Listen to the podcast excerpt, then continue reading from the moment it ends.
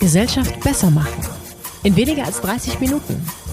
Der Körper Kurz Podcast. Manchmal ist es eine ganz schöne Tortur, in so ein Unterhemd reinzukommen. Eine verdrehte Schulter oder ein verspannter Nacken reichen mir schon aus, dass so eine alltägliche Handlung zur Qual wird.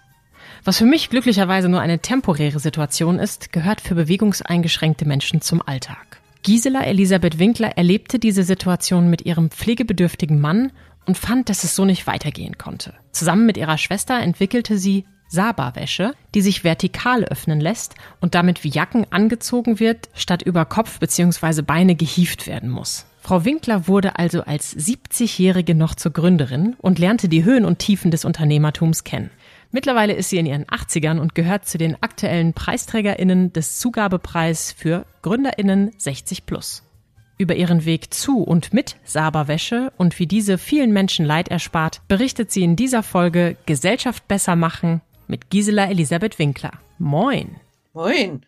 Ich bin wirklich sehr gespannt auf diese Folge, denn wenn wir mal ganz ehrlich sind, dann wollen sie uns ja an die Wäsche. Und zwar an die Saba-Wäsche. Also das heißt, sie haben spezielle Unterwäsche entworfen, designt und auf den Markt gebracht, sind bei uns ausgezeichnet als Zugabepreisträgerin und diese Wäsche kann etwas ganz Besonderes. Mögen Sie mal erklären, was das ist? Diese Wäsche habe ich entwickelt für meinen Mann, als er krank wurde. Er konnte die Arme und Beine kaum noch bewegen und ich konnte sie ihm nicht heben, um ihn anzuziehen. Vor allen Dingen die Unterwäsche ist ja nun nah am Körper und nicht weit und deswegen braucht man da andere Wäsche, wie ich dann merkte. Ich habe sie gefunden, aber nicht im Internet, sondern musste sie selber entwickeln. Und das ist ganz einfach. Die wird einfach vorne geöffnet und eben mit Klettverschlüssen wieder geschlossen. Das ist alles. Sie wird also praktisch nur um den Körper herumgelegt mhm. und kann dann geschlossen werden, ohne dass die Arme erhoben werden müssen, ohne dass die Beine gebeugt werden müssen. Und vor allen Dingen, wenn man wirklich Bettlägerige pflegt, man kann diese Kranken anziehen, ohne dass sie angehoben werden müssen. Das müssen Sie mir nochmal erklären. Also ich stelle es mir jetzt erstmal nochmal vor, beziehungsweise für all unsere HörerInnen, die jetzt äh, nicht direkt schon auf Ihre Seite gegangen sind. Das ist ja so ein bisschen wie so eine Bluse, wie so ein Hemd vorne zu öffnen. Das heißt, da kann man, ich sag immer wie Superman, der hat ja früher immer so sozusagen sein Hemd von der Brust gerissen, um dann seinen Anzug drunter zu zeigen. Ja, das so ist also die Möglichkeit. So können ja, Sie sich so, heute so als ältere Dame oder Herr fühlen. So ähnlich. Superfrau oder Supermann. Genau. Im Seniorenalter. Mhm. Aber wie schaffe ich das jetzt, wenn jemand bettlägerig ist? Weil ich muss doch trotzdem unter den Rücken kommen, oder nicht? Ja, ich muss ihn nun zur Seite legen, also ein bisschen bewegen, auf die Seite rollen.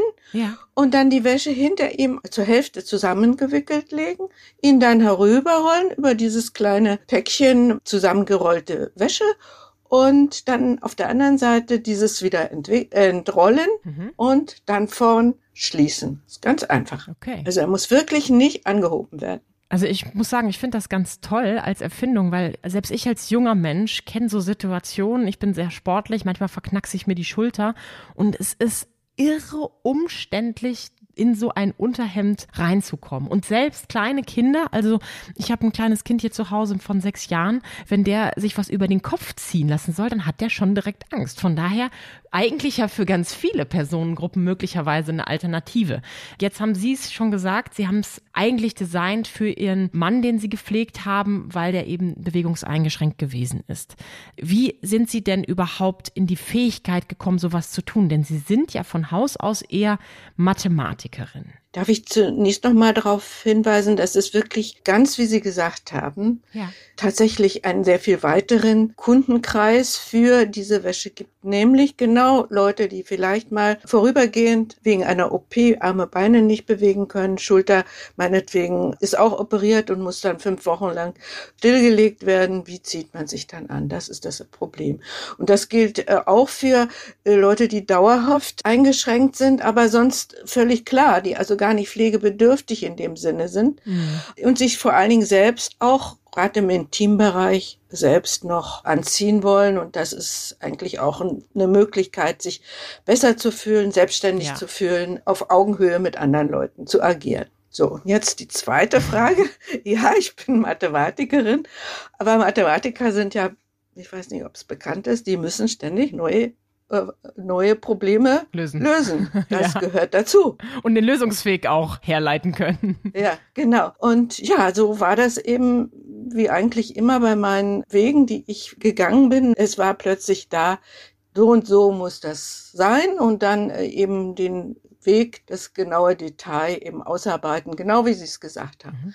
Wissen, wohin es gehen soll und dann die Details erarbeiten. Das kann ich sehr gut nachvollziehen. Ich bin ja auch Startup-Gründerin und es gibt ja immer wieder neue Prototypen, neue Produktfeature, wo wir wieder von vorne anfangen und das Gefühl haben, wir haben es noch gar nicht richtig durchdacht. Also ja, ich sehe schon die Ähnlichkeit zur Mathematik. Jetzt sind Sie gleichzeitig auch noch Imkerin, Sie töpfern, Sie haben Filme gemacht, eine Exkursion nach Afrika gemacht.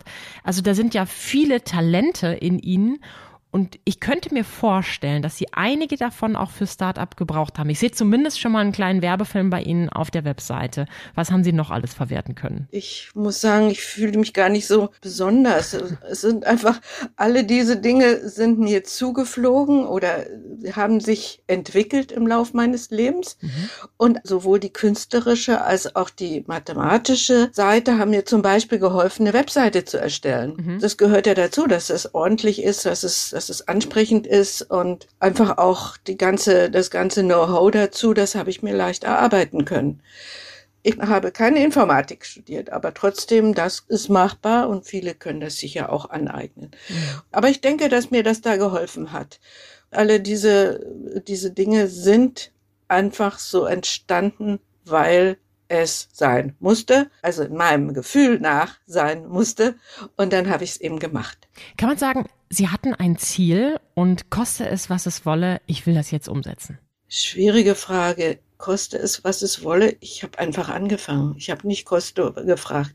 Ich habe einfach angefangen. Ja. Und dann irgendwo auch das Ziel erreicht. Bei so einem Startup, bei so einer Neugründung, bei der Produktneuentwicklung gibt es ja diverse Hürden, die einem so in den Weg gelegt werden können. Und die Idee, die sie jetzt gehabt haben, die ist ja phänomenal. Komisch, dass da noch nicht jemand drauf gekommen ist. Und sie hatten jetzt da natürlich die Hürde, das Ganze auch noch als Patent anmelden zu müssen, damit ihnen nicht andere Leute diese Idee auch noch klauen. Wie war denn diese Erfahrung zum Beispiel? Ja, eigentlich war das ziemlich langweilig. ich war hier im Patentamt und habe dann äh, alle Patente, die in irgendeiner Weise zusammenhängen mit Pflege, mit Wäsche, mit ähnlichen Dingen, die habe ich alle durchgesehen und geguckt, gibt's das schon. Dann habe ich das natürlich dann einem Patentanwalt übergeben müssen. Aber vielleicht sollte ich noch mal dazu sagen, ich habe das ja nicht in dem Sinne alleine entwickelt, denn das Design stammt von meiner Schwester. Aha. Die Schwester ist Schneidermeisterin, selber auch Künstlerin und hat deswegen das also sehr gut umsetzen können. Hat mir auch direkt in der Entwicklung geholfen. Ja, auch die Erfahrung habe ich selbst gemacht. Das Team ist immer sehr, sehr entscheidend für so eine mhm. neue Gründung. Sind Sie tatsächlich nur zu zweit oder gibt es noch mehr Leute, die Ihnen dann helfen? Ich habe noch eine Nichte dabei, mhm. oder wir haben eine Nichte dabei, die ist BWLerin und brät uns so ein bisschen im Marketing. Sehr gut.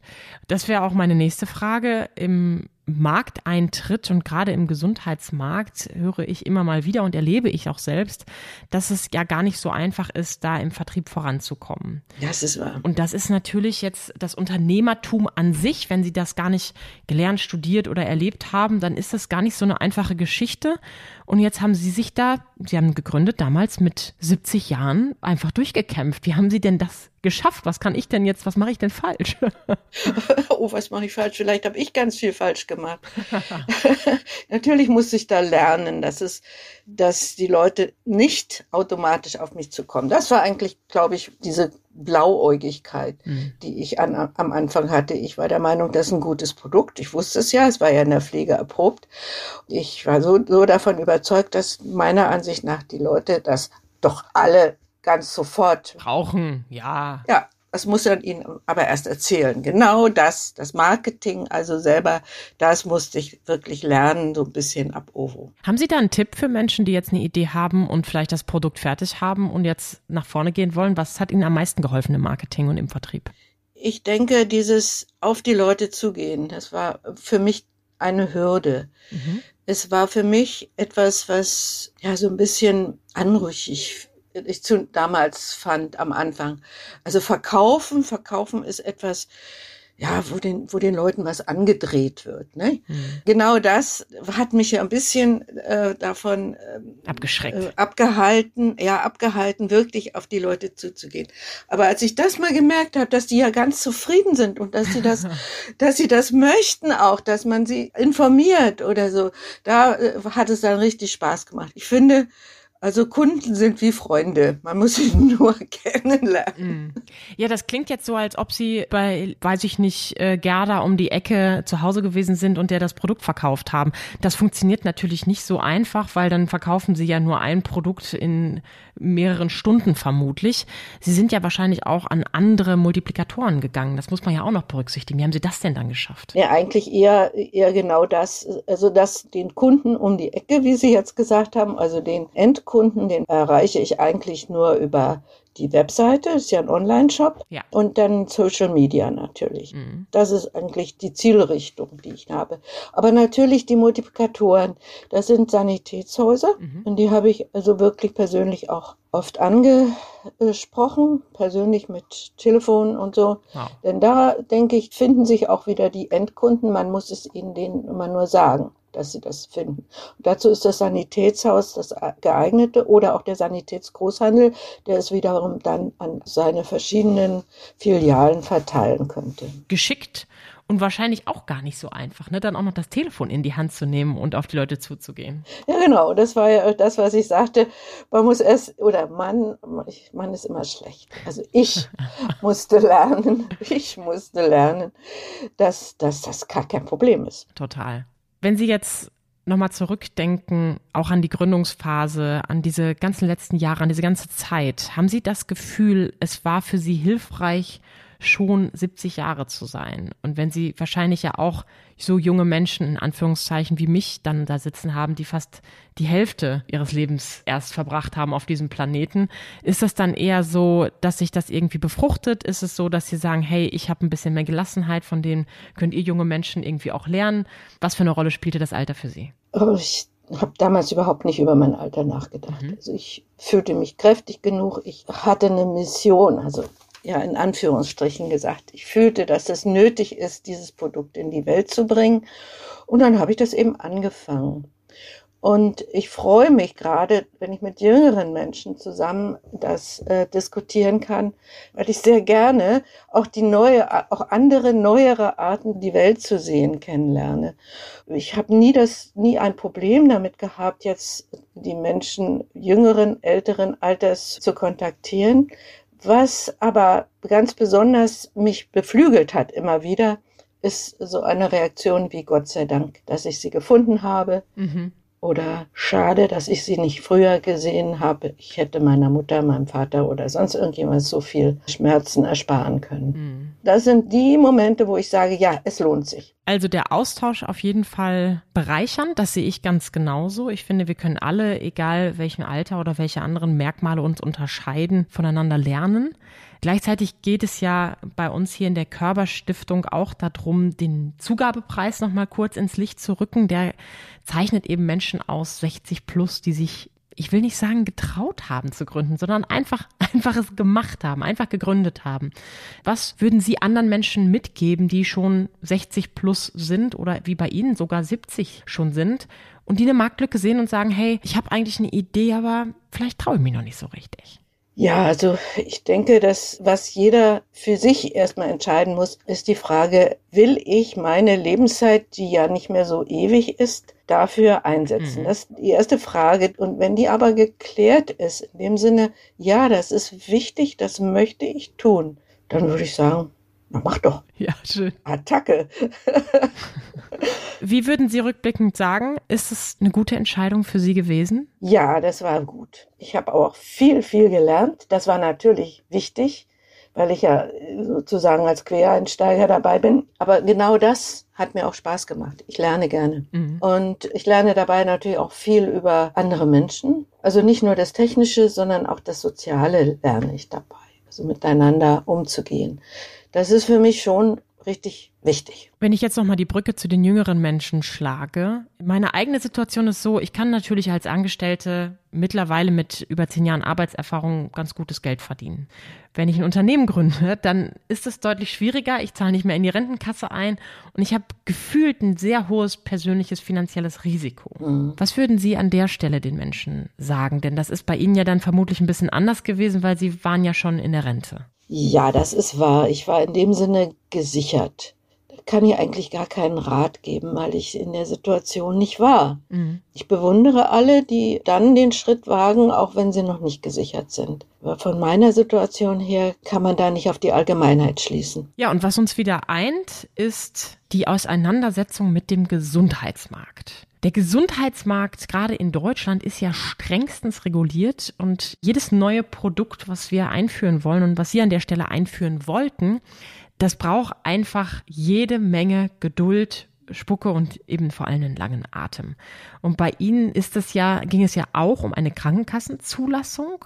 Die wurde Ihnen zunächst verweigert. Das ist ein harter Schlag, weil das bedeutet doch, wenn ich es richtig verstehe, dass Ihre Wäsche von den gesetzlichen Krankenkassen erstattet oder zumindest bezuschusst werden kann. Und das ist natürlich ein super tolles Verkaufsargument am Kunden letztendlich. Was ist da passiert und wie haben Sie es dann geschafft, tatsächlich Widerspruch einzulegen mit 83 Jahren und was ist daraus geworden? Das Ergebnis kenne ich noch nicht. Also einmal muss ich korrigieren, es sind nicht die Krankenkassen, es sind die Pflegekassen. Ah, okay. Und es geht darum, dass ich das Produkt als Pflegehilfsmittel anerkennen lassen wollte. Mhm. Ich habe dazu Gutachten erstellen lassen, die mir alle gesagt haben, ja, das würde alle Kriterien erfüllen, die man braucht. Da habe ich den entsprechenden Antrag gestellt. Tatsächlich heißt es aber, es ist nicht anerkennungsfähig als Pflegehilfsmittel. Die Argumentation war, das ist ein Produkt des täglichen Lebens. Mhm. Das braucht jeder. Mhm. Das muss jeder kaufen, egal wie es gestaltet ist. Und genau dagegen habe ich jetzt Widerspruch eingelegt. Ich habe Fachanwälte für Gesundheitswesen beauftragt, also Rechtsanwälte, das durchzusehen und genau zu analysieren. Wir haben verschiedene Produkte gefunden oder Sie haben verschiedene Produkte gefunden, die ähnlich sind und die aber eine Pflegehilfsmittelzulassung haben. Auf Basis dieser vorhandenen Produkte haben wir eben Widerspruch eingelegt und gesagt, das ist analog hier ähnlich oder gleich. Und äh, was nicht ganz gleich ist, aber also eher ein technisches Gerät ist, aber beispielhaft ist zum Beispiel ein Pflegebett. Ist selbstverständlich, wird das von der Pflegekasse gestellt, mhm. obwohl es ja nichts anderes ist als ein Bett, mhm. was beweglich ist, oben hoch und runter beweglich ist, das aber auch wirklich zum täglichen Bedarf gehört, oder? Total. Das ist ein weiteres Learning, was ich auch unterstützen kann. Ein guter Rechtsbeistand ist für GründerInnen wirklich unentbehrlich. Gleichzeitig sind das oft auch hohe Kosten, die da ja. auf uns zukommen. Jetzt frage ich mich bei so einer Produktentwicklung, ich meine, ich mache digitale Produkte, da muss ich nicht so wahnsinnig viel für einkaufen, habe keine Maschine, habe keine großartigen Herstellungskosten.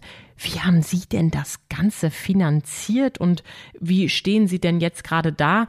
Und was machen Sie denn mit dem Preisgeld von Zugabepreis? Kann der ein bisschen helfen? Ja, Tatsache ist, dass wir ja altersdiskriminiert sind. Mhm. Wir bekommen keine Zuschüsse, keine Investitionskosten von Banken. Mhm. Die sagen, wir sind zu alt, Punkt, dann kriegen wir eben kein Geld. Mhm. Meine Schwester hatte einen Vortrag in einem Hospiz gehalten, hatte das Produkt vorgestellt, äh, hatte sehr große Zustimmung bekommen. Das war ein Freundeskreis des Hospizes war das. Und ganz besonders der Vorsitzende dieses Hospiz-Freundeskreises lobte es in hohen Tönen. Am nächsten Tag ging meine Schwester mit allen Unterlagen zu ihm hin, denn er war Bankdirektor im Hauptberuf. Aha. Ging zu ihm hin und fragte eben um Unterstützung, um Investitionsmöglichkeit hat er gesagt, nö, Sie sind zu alt. Das ist die Realität. Wir mussten also das Ganze aus unseren eigenen Mitteln zunächst finanzieren und kommen so einigermaßen hin. Wir haben Produktionskosten, die, ähm, in, also wir lassen es ja in Deutschland herstellen, mhm. sowohl den Stoff als auch die Wäsche selbst, so dass es natürlich nicht billig ist und mhm. ein Produkt des Krabbeltischs kann es nicht sein. Es ist auch von höchster Qualität einfach sehr angenehm zu tragen. Darauf haben wir großen Wert gelegt. Auch das Design natürlich sehr schön, ein Schleifchen drauf und, und bisschen Spitze gehört einfach dazu bei den Frauen. Mhm. Und so, dass es also wirklich nicht billig herzustellen ist, das ist klar. Aber wir haben es sehr, sehr vorsichtig kalkuliert und geben es daher auch nicht so teuer ab. Also das kann, es ist vergleichbar mit guter Wäsche äh, im Preis, die also einfach so auf dem Markt ist. Ja, das haben wir also versucht, aber natürlich dadurch keine großen Reserven. Das ist einfach so. Das, damit muss man leben. Bis, oder leben wir bisher, kommen einigermaßen hin. Ich werde jetzt diese, dieses Preisgeld ein wenig dazu nutzen, das noch ein bisschen zu intensivieren. Mhm. Die Werbung zu intensivieren und vielleicht eben auch eine Änderung, ein weiteres Produkt dazu zu nehmen, das auch vielleicht dann Interesse bei den Kunden hat. Das würde mich natürlich nochmal interessieren. Wie geht es da bei der Saberwäsche weiter? Gibt es noch neue Feature, neue Produkteigenschaften, die Sie zukünftig planen? Da ist das dieses Patent, sich keineswegs auf Unterwäsche bezieht. Mhm. Es ist auch für Oberbekleidung nutzbar nach dem gleichen Prinzip von zu teilen und zwar nicht in, auf den Schultern, sondern hier in dieser Höhe zu teilen, damit also auf der Brust. Mhm. Naja, in Höhe des, des ähm, Schlüsselbeins. Schlüsselbeins so ungefähr. Und bei den Hosen also auch beidseitig getrennt, also dass man es umlegen kann. Mhm. Es ist nicht beschränkt auf Unterwäsche, ist auch nicht beschränkt auf die Art des Verschlusses. Und daher ist eine ganz große Breite schon da an, an Entwürfen, was wir noch eigentlich damit machen könnten mit diesem Patent.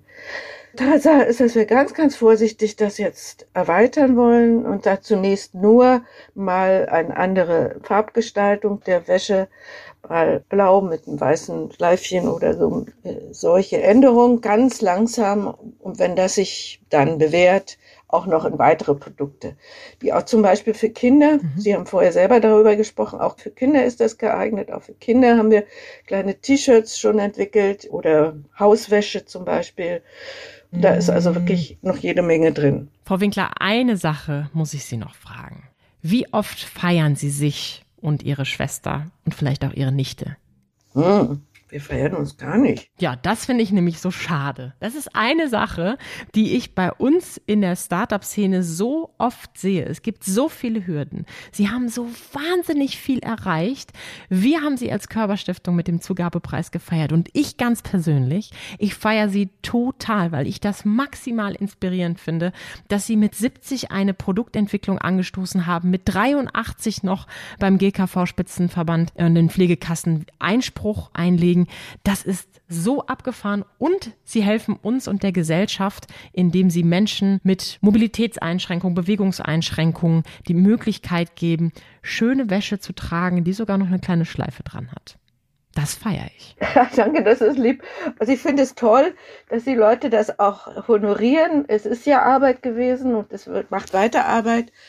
Aber ich denke, das ist wichtig zu machen und das macht mir Spaß dabei. Mhm. Es geht ja nicht ums Feiern. Es geht, da, ja, wir können gerne feiern. Körperpreis haben wir auch gefeiert.